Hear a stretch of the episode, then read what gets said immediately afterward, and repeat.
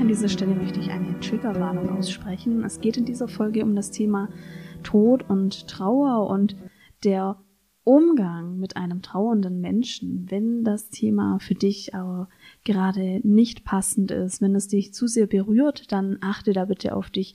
Hör dir diese Folge entweder mit einer anderen Person gemeinsam an oder überspringe sie und höre sie vielleicht zu einem Zeitpunkt, in dem du mehr Kraft hast dafür.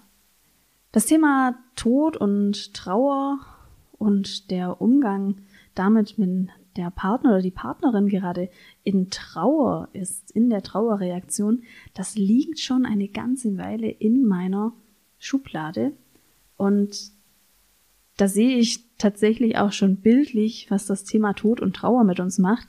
Wir packen das doch gerne mal in eine Schublade. Wir schauen das nicht gerne an. Und was mich umso mehr erstaunt ist, dass ich selbst merke, dass ich es in diese Schublade gepackt habe. Ich selbst habe meine Mutter verloren, da war ich 24 und ich habe an dieser, diesem ganzen Prozess auch gelernt, wie es ist, wie die Menschen mit einem umgehen, wenn man in einer Trauerreaktion ist und was es für Unterschiede gibt und wie die einen ähm, wegschauen und die anderen peinlich berührt sind und die anderen ähm, das Thema nicht zum Thema machen wollen. Also es ist wirklich höchstgradig unangenehm für alle Beteiligten. Und umso wichtiger finde ich es, dass das Thema eine Bühne kriegt. Und wenn du jetzt gerade eine Person unterstützen möchtest, zum Beispiel deinen Partner oder deine Partnerin, weil er oder sie sich gerade in einer Trauerreaktion befindet, dann höre ja ganz gerne rein. Denn ich möchte dir ein paar Ideen teilen, wie du damit umgehen kannst und wie du ihn oder sie auch unterstützen kannst, ohne dabei an eigene Grenzen zu kommen. Schauen wir uns erstmal das Thema Trauer an. Was passiert in der Trauer mit uns?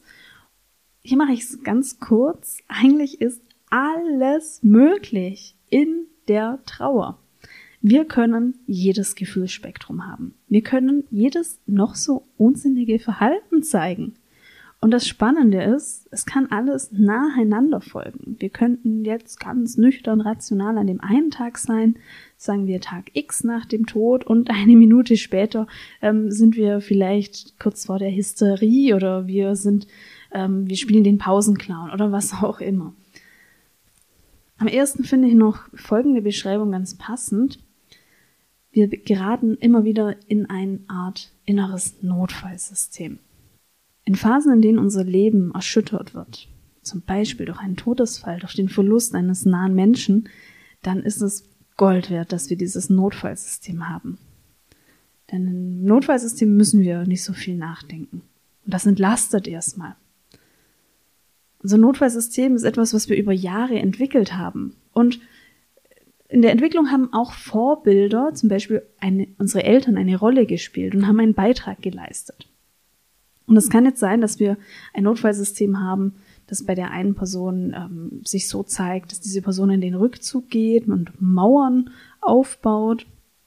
Oder die andere Person geht eher vielleicht in einen Klammern, in eine Art Abhängigkeit oder hat ein ganz großes Kontakt- und Redebedürfnis.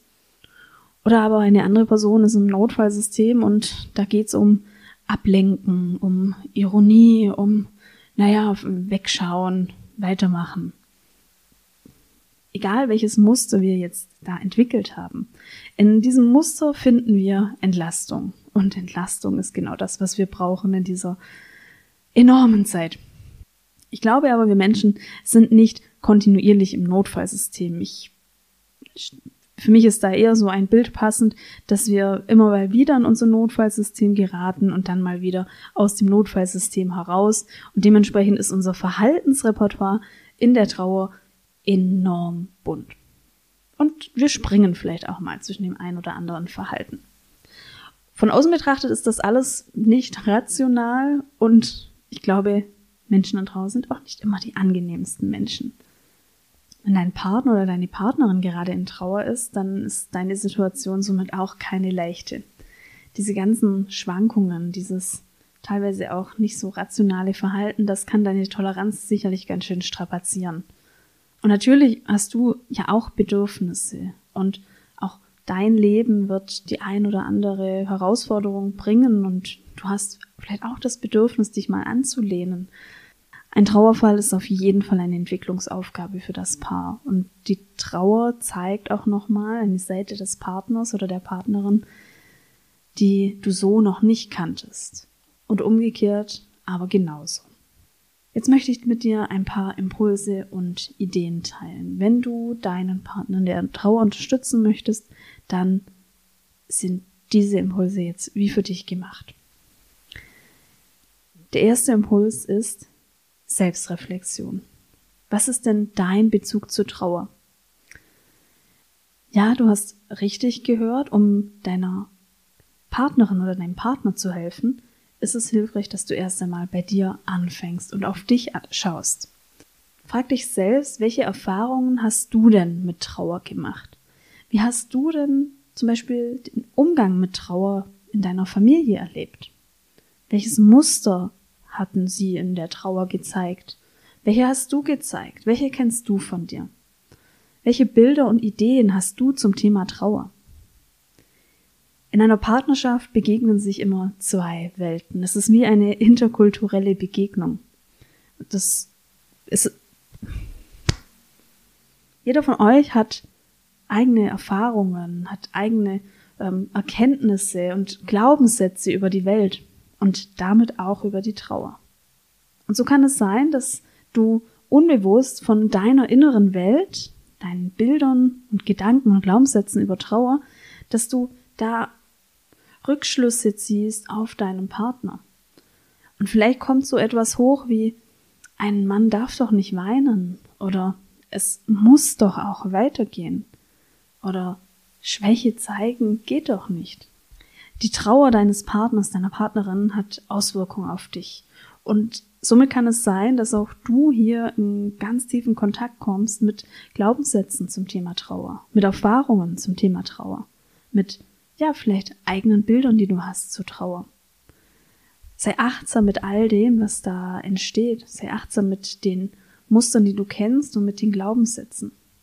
Denn hier kann dein Partner oder deine Partnerin möglicherweise ganz viele Knöpfe drücken und das hat Auswirkungen. Stell dir mal vor, du hast in dir den Glaubenssatz, der aktiviert wird, ein Indianer kennt keinen Schmerz. Und stell dir mal vor, was das für Auswirkungen hat, wenn dieser Glaubenssatz in dir aktiviert wird und du dann merkst, dass du deinem Partner oder deiner Partnerin seine Gefühle oder seine Gefühlsausbrüche irgendwie, naja, nicht verzeihen magst und diese nicht akzeptieren magst.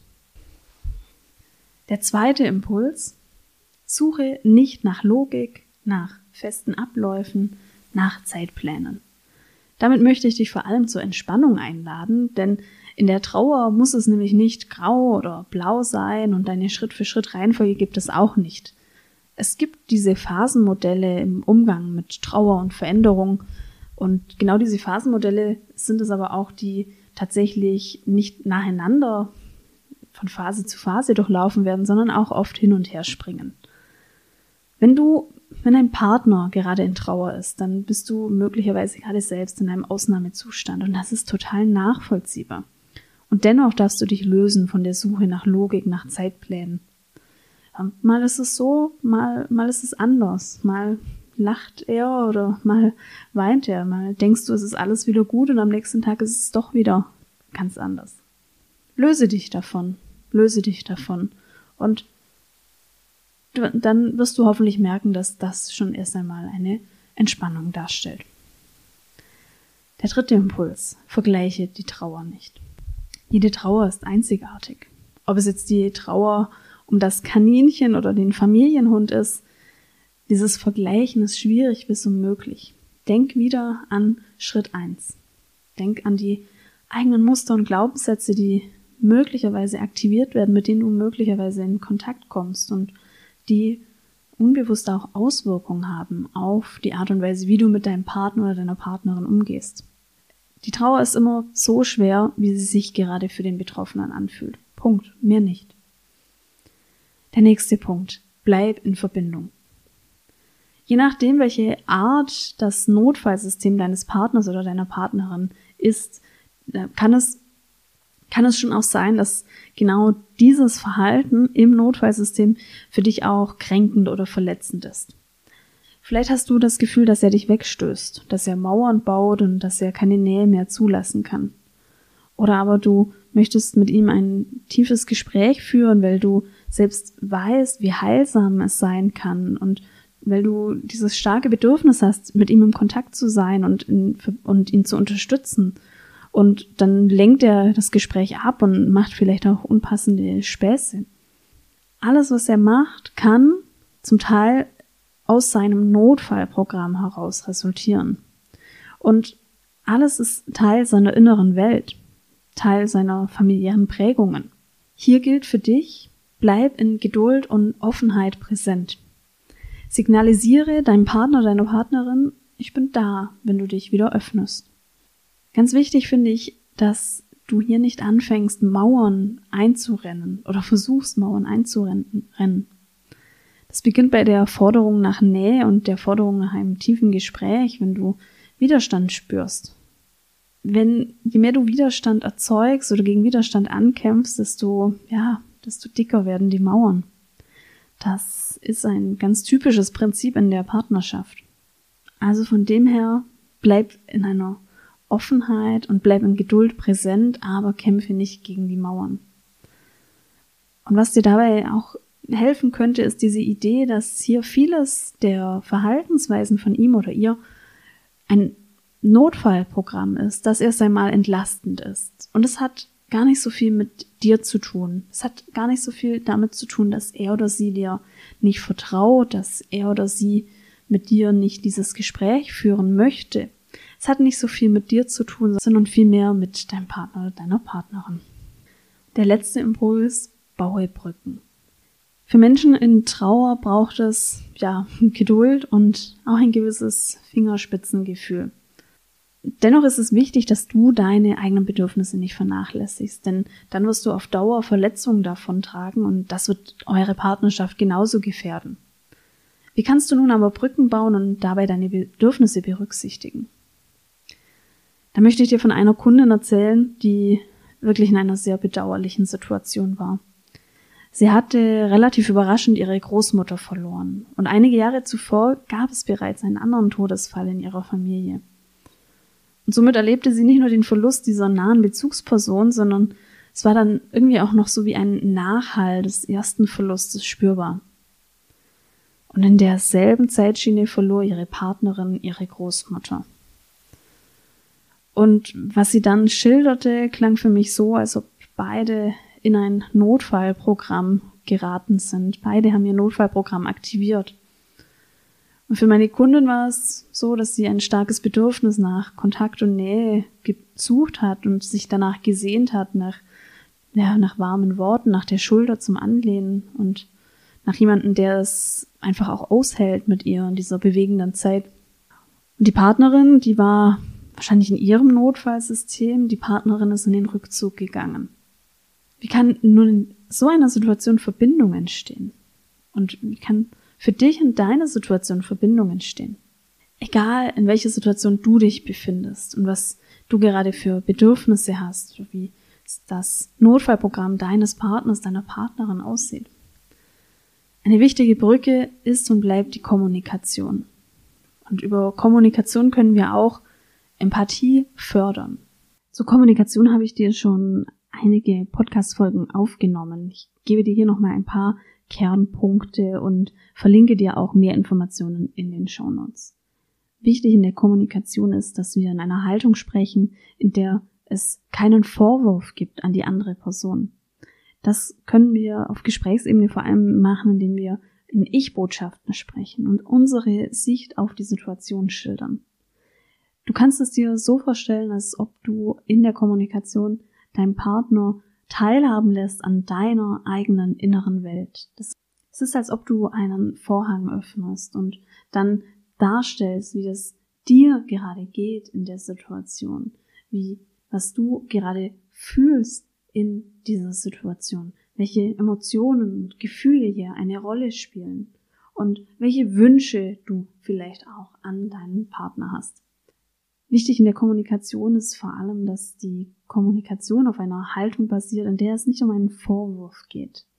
Das erfordert ein bisschen Reflexion, denn erst einmal musst du dir bewusst werden, wie es dir in der Situation gerade geht, also wie es dir geht, was du fühlst, was vielleicht gerade auch in dir aktiviert wird, um welche Bedürfnisse es geht und das dann in der Kommunikation so darstellen, zum Beispiel in Ich-Botschaften, dass es nicht um eine Anklage geht, nicht um einen Vorwurf. Am passendsten finde ich dieses Bild, dass du wie einen Vorhang lüftest und einen Vorhang lüftest und deine innere Welt mehr zeigst. Löse dich auch davon, dass es direkt im ersten Gespräch eine Lösung geben kann, sondern konzentriere dich darauf, erst einmal den Vorhang zu öffnen zu deiner inneren Welt. Und dann kann es sein, dass daraus jetzt noch keine Lösungsidee entsteht und dass sich dein Partner oder deine Partnerin jetzt auch nicht plötzlich um 180 Grad dreht und wieder in der vollen Zuwendung zu dir sein kann. Das ist möglicherweise nicht möglich und das hat nichts mit dir zu tun, das hat mit seiner oder ihrer Reaktion zu tun und mit dem, was er oder sie eben gerade einfach kann oder eben auch nicht kann. Aber öffne immer wieder diesen Vorhang und was dabei entstehen kann, ist Empathie. Da muss ich aber auch sagen, Empathie ist eine Art Luxusgut. Und Empathie ist etwas, das wir in einer Situation, in der wir im Ausnahmezustand sind, zum Beispiel in einer Trauer, dass diesen Luxus können wir uns nicht immer erlauben. Dazu müssen wir aus einem Notfallprogramm heraus. Und da siehst du schon, angesichts dessen, dass die Trauer etwas ist, was so unterschiedlich ist, was so, so dynamisch ist, in der wir Menschen an dem einen Tag mal so sind und an dem anderen Tag so. Angesichts dessen ist es noch hilfreicher, wenn du immer wieder den Vorhang lüftest, immer wieder auch auf deine innere Welt verweist, das aussprichst und damit erhöhst du die Chance, dass dein Partner, dass dein Partner diese, dieser Einblick in einer Situation erreicht, in der er nicht mehr im Notfallprogramm ist, sondern in der er fähig ist zur Empathie. Das waren die fünf Impulse, wie du damit umgehen kannst, wenn dein Partner gerade in einer Trauerreaktion steckt und wie du ihn oder sie dabei unterstützen kannst. Ja, das war eine ähm, für mich besondere Folge, eine doch sehr bewegende Folge. Ich hoffe, du konntest da die ein oder andere Idee für dich rausziehen. Und falls du Unterstützung dabei brauchst in einem Thema in deiner Partnerschaft, dann melde dich auch sehr gerne bei mir. Alle Links poste ich in die Show Notes. Danke, dass du zugehört hast.